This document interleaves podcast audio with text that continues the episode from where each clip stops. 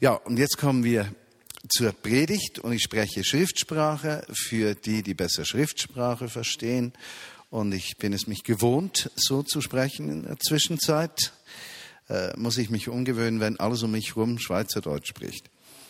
Das Thema heute, und ich empfinde, wir haben, George und ich haben darüber gesprochen, dass das Thema nicht nur Bestätigung findet durch den letzten Beitrag, den wir gehört haben vom offenen Mikrofon, sondern auch vom letzten Songs, Your Love. Äh, das Thema heute ist der Einsatz, liebe deinen Nächsten wie dich selbst. Und, und ich möchte mit euch eine gedankliche Herzensreise machen heute Abend zu diesem Thema. Und ich möchte etwas aufdecken, nämlich das Dilemma, in dem wir Christen sind, wenn wir uns mit dieser Aussage der Bibel auseinandersetzen. Und um das Dilemma, um darauf zuerst hinzuweisen, unser Dilemma ist, dass es den meisten in diesem Raum klar ist und den meisten, die zuhören und den meisten Menschen, auch würde ich sagen in unserer Gesellschaft, dass Liebe deinen Nächsten, dass das eine christliche Angewohnheit ist. Dass ein Mensch, der sich Christ nennt, ob er Bekenner der Christ ist oder Kulturchrist. Kulturchristen sind Menschen, die sind in einer christlichen Gesellschaft aufgewachsen und die äh, nennen sich Christen, aber sie bekennen sich nicht zu Jesus Christus. Ja? Also Kulturchristen.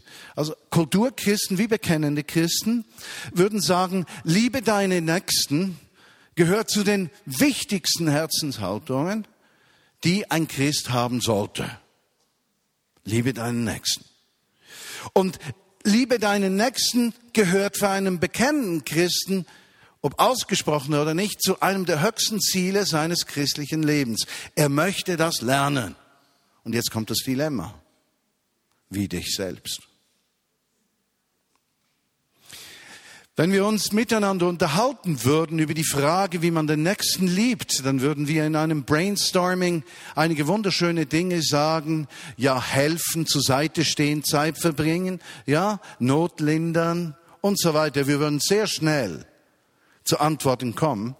Wenn wir aber diskutieren würden, was heißt es, liebe dich selbst, würden wir zutiefst verunsichert in eine Diskussion hineinfallen, ob man sich überhaupt lieben darf und ob man darüber sprechen darf, sich selbst zu lieben, ohne dass man gleichzeitig unterstreicht, dass der Mensch sich verändern muss und an einem gewissen Punkt auch Leistung bringen muss. Und was ich heute gerne machen würde mit uns zusammen ist dieses Dilemma angehen. Zu einem Punkt kommen, wo wir, wenn wir den Satz hören, liebe deinen Nächsten wie dich selbst, wir nicht mehr verunsichert sind vom wie dich selbst, sondern verstehen, dass wie dich selbst die Basis ist. Meine Fähigkeit überhaupt den Nächsten zu lieben und Kraft aufzubringen, etwas zu tun für den Nächsten um mich herum. Nun die Problematik zuerst, um die zu beschreiben. Die Problematik des Christenlebens ist, dass wir die ganze Zeit und stets in einer Leistungsgesellschaft leben.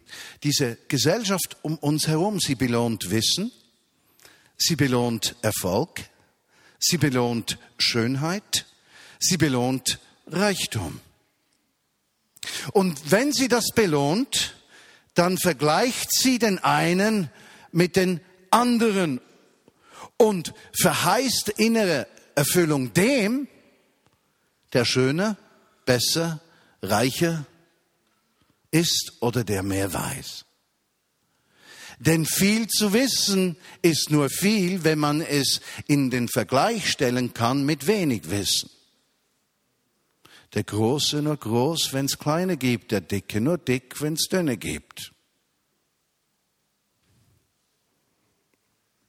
Und dieses stete Vergleichen, in dem wir stehen in unserer Gesellschaft, und meine Lieben, das geht bis hin in, in unser wirtschaftliches Gebauen. Die Marktwirtschaft besteht auf dem Vergleich von Produkten, die eine Nachfrage auslösen und das Angebot und die Nachfrage ergeben den Preis und die Bereitschaft des Menschen, etwas auszugeben, um das zu bekommen. Vergleichen miteinander ist die Basis unseres gesellschaftlichen Zusammenlebens. Aber dieses Vergleichen führt den Menschen an zwei Orte, an einen Ort der Unwahrheit. Ja? Die Werbung geht genau diesem Pfad. Also sie verspricht dich höchstes Glück, wenn du diesen neu erfundenen Apfel, der violett ist, isst. Und dieser Apfel ist, Apfel ist so, Apfel, dieser Apfel ist so gut, ja, dass er dich von innen her reinigt, dein Darm und alles und dazu dein Gemüt erfrischt und deine Intelligenz beflügelt und deshalb musst du diesen violetten Apfel essen.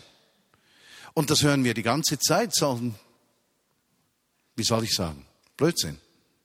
Ja.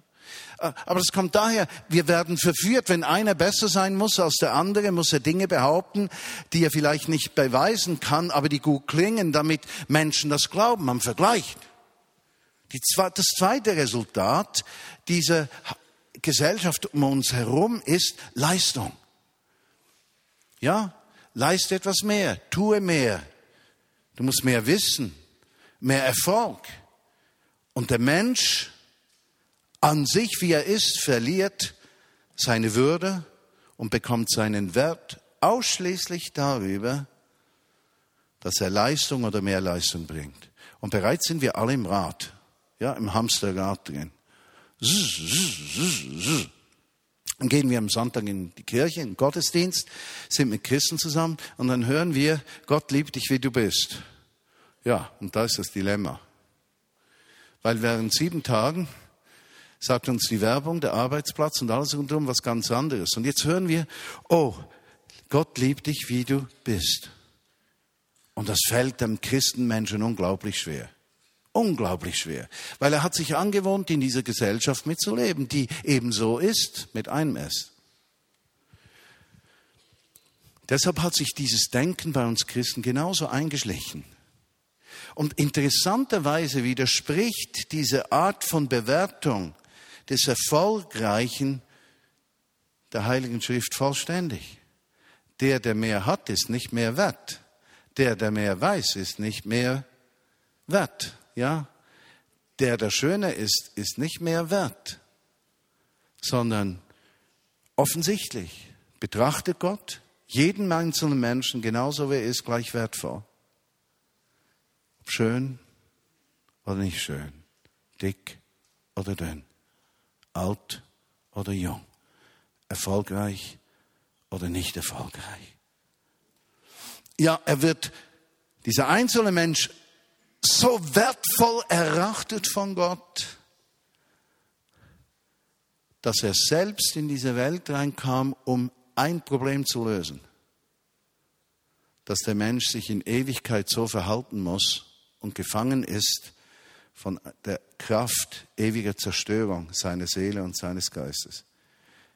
Und weil er jeden Mensch so liebt, wird Gott Mensch, zeichnet ein anderes Bild von Leben und Liebe und übernimmt die Konsequenz des Fehlverhaltens der Menschen, um die Tür zu einem losgelösten Leben von negativen Konsequenzen zu öffnen. Das ewige Leben, die Konsequenzen unseres Fehlverhaltens in dieser Welt müssen wir trotzdem tragen. Also wenn du mit 180 äh, auf der Autobahn fährst oder 200 und du fährst jemanden tot, dann kannst du nachher gut beten, Jesus vergib mir. Dieser andere Mensch, den du umgebracht hast, steht nicht mehr auf und du landest im Gefängnis. Du trägst die Konsequenzen deines Handelns. Ja, aber im Blick auf die Ewigkeit hat diese Liebe von Gott diese Konsequenz durchbrochen. Es besteht Hoffnung im Licht auf dein ewiges Leben. Und die Frage, die wir uns stellen müssen in diesem Rad, in dem wir stehen, in diesem Dilemma, in dem wir sind, ist, äh, wo finden wir Würde und Wert? Und wie komme ich an einen Ort, wo die Aussage, liebe den Nächsten, wie dich selbst, nicht mehr einen inneren Krampf und Unsicherheit auslöst, sondern ein inneres Sattsein und ein inneres Bewusstsein, dass es eine Form von Selbstliebe gibt, die Voraussetzung ist für die Fähigkeit, den Nächsten zu lieben. Ich möchte einen Text lesen mit euch zusammen aus dem Lukas-Evangelium 10. Wir werden diesen kurzen Text lesen und dann etwas das Umfeld dieser Aussagen anschauen. Und ich möchte euch bitten, wenn ihr die Bibel hier habt oder auf dem Handy, äh, nachzuschlagen. Lukas Kapitel 10. Wir lesen zuerst Verse 25 folgende und schauen dann das ganze Kapitel an. Ein religiöser Lehrer stand auf und wollte Jesus mit einer Frage prüfen.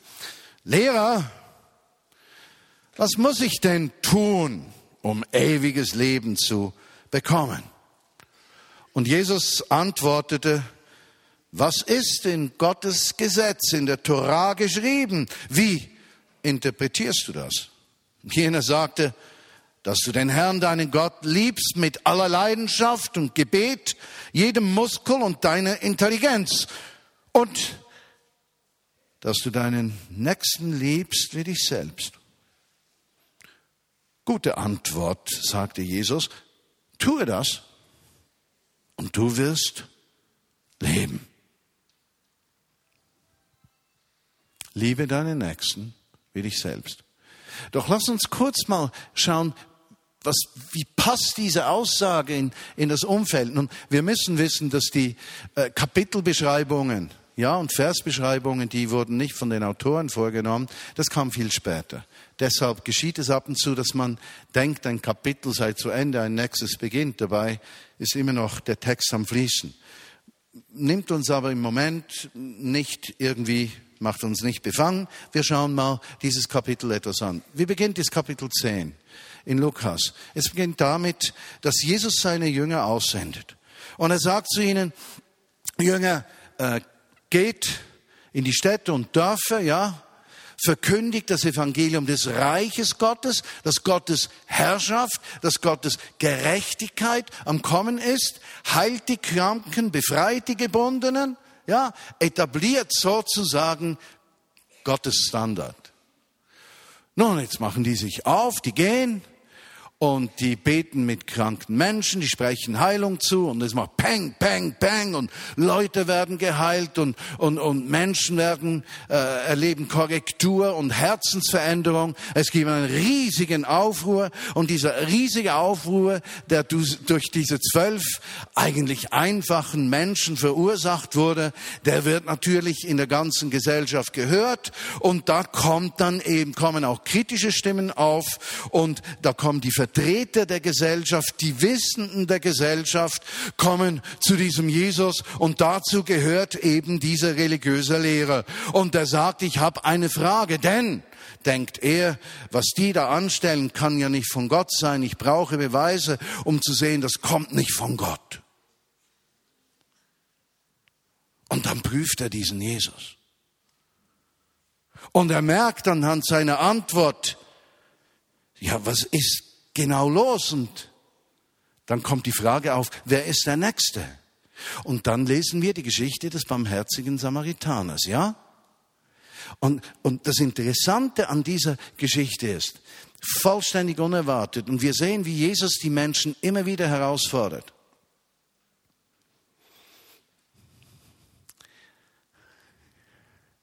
Das Beispiel von Nächstenliebe, das platziert er in eine Geschichte, in der ein Nicht-Jude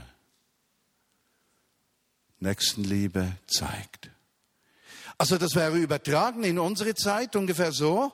Jesus würde hier leben, es geht ums Thema Nächstenliebe und er spricht von Albanern oder Menschen aus dem Balkan oder er spricht von Menschen aus Afrika. Um uns Schweizern, ja? Die ja wissen, was richtig und falsch ist die das Leben im Griff haben, die wissen, was Gerechtigkeit ist, zu zeigen, was Barmherzigkeit und Nächstenliebe ist. Also da scheint Jesus ein richtiges Wagnis eingegangen zu sein, Er nimmt einen Samaritaner, erklärt, wer ist dein Nächster? Nun, jetzt bleibt ja eine Frage übrig. Wenn gefragt wurde, wer ist dein Nächster, würde die zweite Frage lauten, wie liebe ich mich selbst? Und welches ist die nächste Geschichte nach der Geschichte des barmherzigen Samariters? Das ist die Geschichte von Martha und Maria. Die Martha versucht durch Leistung in die Nähe von Jesus zu kommen. Sie arbeitet, sie kocht, sie putzt, sie bereitet vor, Tisch wird vorbereitet. Äh, da muss noch jemand einkaufen gehen, es muss perfekt sein. Jesus kommt, dieser wundersame, einmalige Mann, der kommt, wir müssen alles gut vorbereiten. Und sie arbeitet, sie schwitzt, sie ist schmutzig, sie bemüht sich, sie tut alles, sie ist eine gute Schweizerin.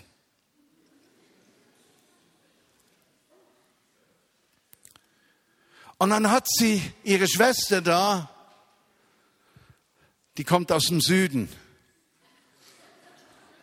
aus Italien, Spanien oder Südfrankreich. Und was macht die? Die macht nichts. Die ist einfach bei Jesus.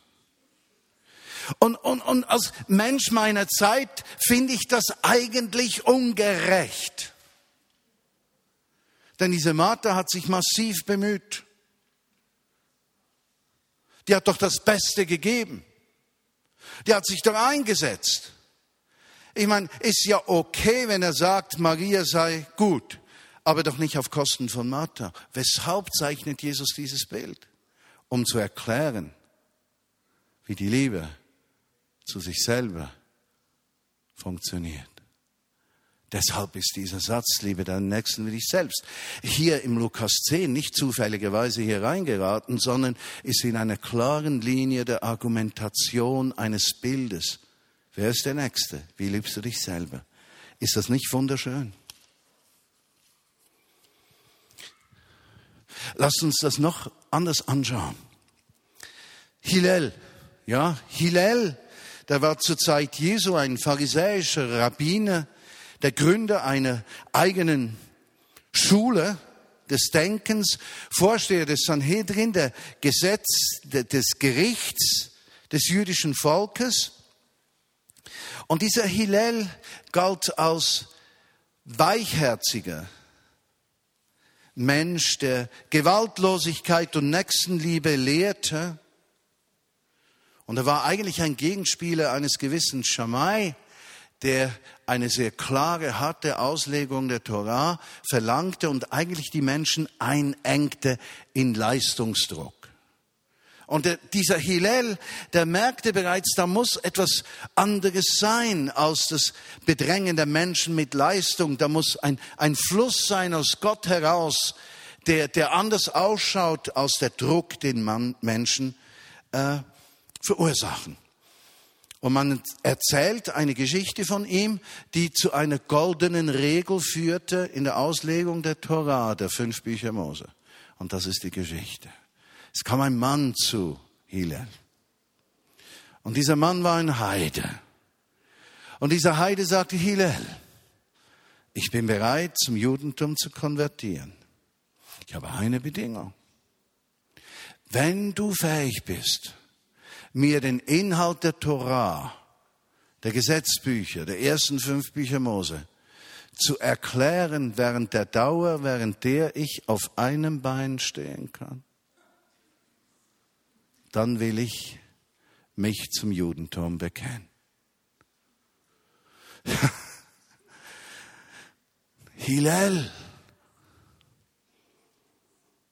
Theologe, Torah, das Buch, das nach Tausenden von Interpretationen ruft und das erst dort lebendig wird, wo man es interpretiert und sieht, wie die Torah Teil des menschlichen Lebens wird. Mit einem Satz oder Abschnitt während der Dauer, wo ein Mensch auf einem Bein stehen kann, zu erklären, wie lange stehst du auf einem Bein? Zwei Jahre. Die Menschen um Hillel herum schauten aufmerksam zu und waren ganz gespannt, wie würde dieser antworten. Und Hillel antwortete mit einem Satz.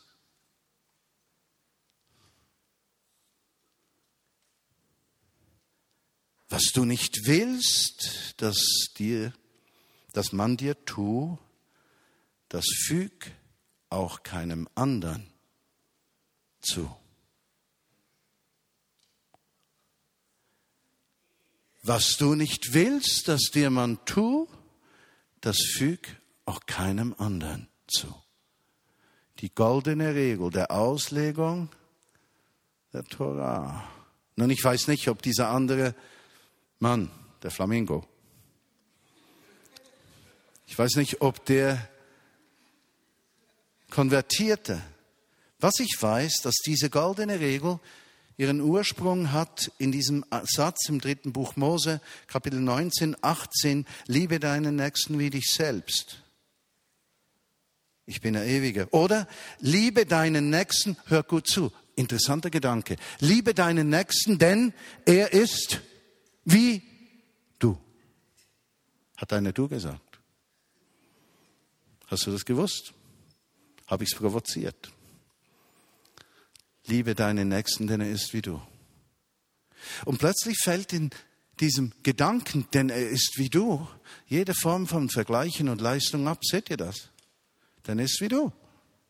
Wie bist du? Fehlerhaft? Er ist auch fehlerhaft. Erfolgreich? Er ist auch erfolgreich. Ja, schön? Er ist auch schön.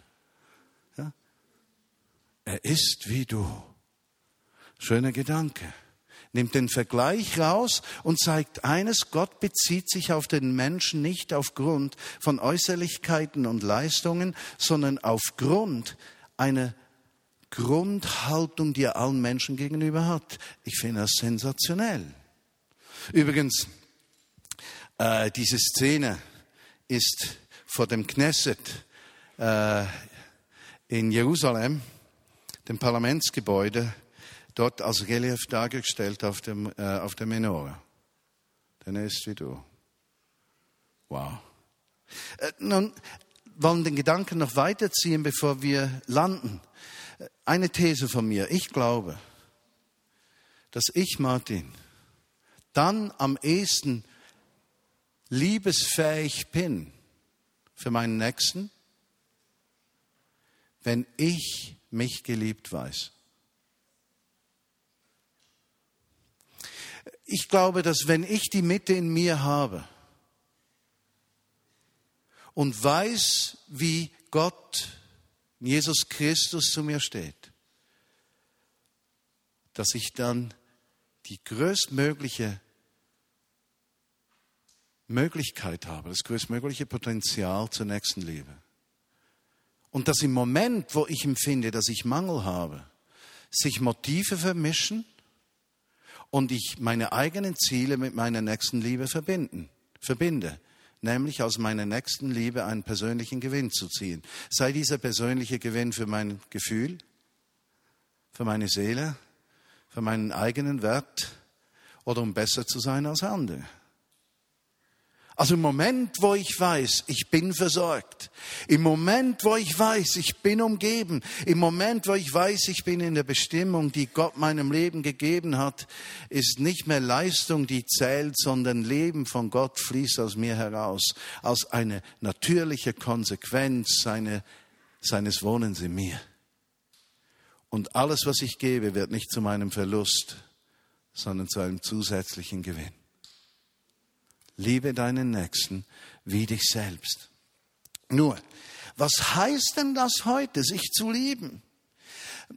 In meiner Umgebung, in dieser Welt, die nimmt ja auch göttliche Gedanken auf. Soll keiner sagen, in unserer Gesellschaft sei immer alles schlecht.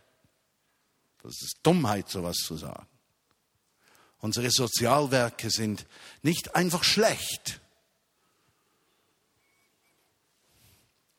Aber diese Welt nimmt viele göttliche Gedanken auf, sie pervertiert diese, verdreht sie. So heißt zum Beispiel Selbstliebe in unserer Gesellschaft das Leben genießen.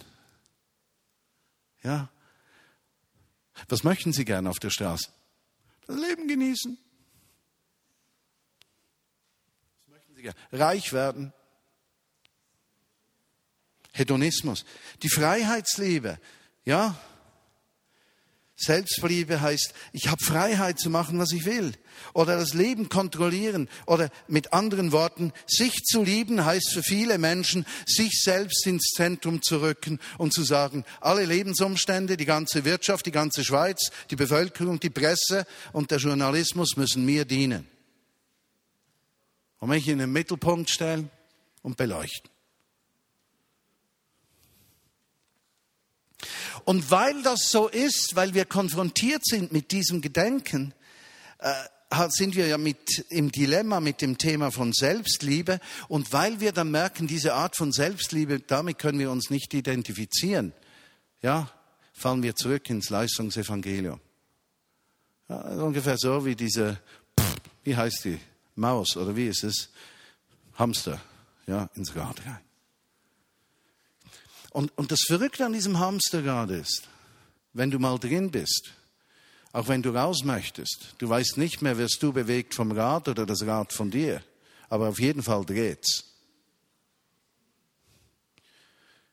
Und wenn du wie wir in einem Sabbatical mal aussteigen kannst und du steigst wieder ein, dann sagst du dir, also du, ich mir, also Martin, von jetzt an wieder Ruhezeiten einhalten, alles genau planen und das Leben wird dich nicht bestimmen, sondern du wirst das alles so. Und dann bist du mal im Rad drin, dann dreht es noch langsam. Und irgendwann merkst du, das geht wieder sau schnell.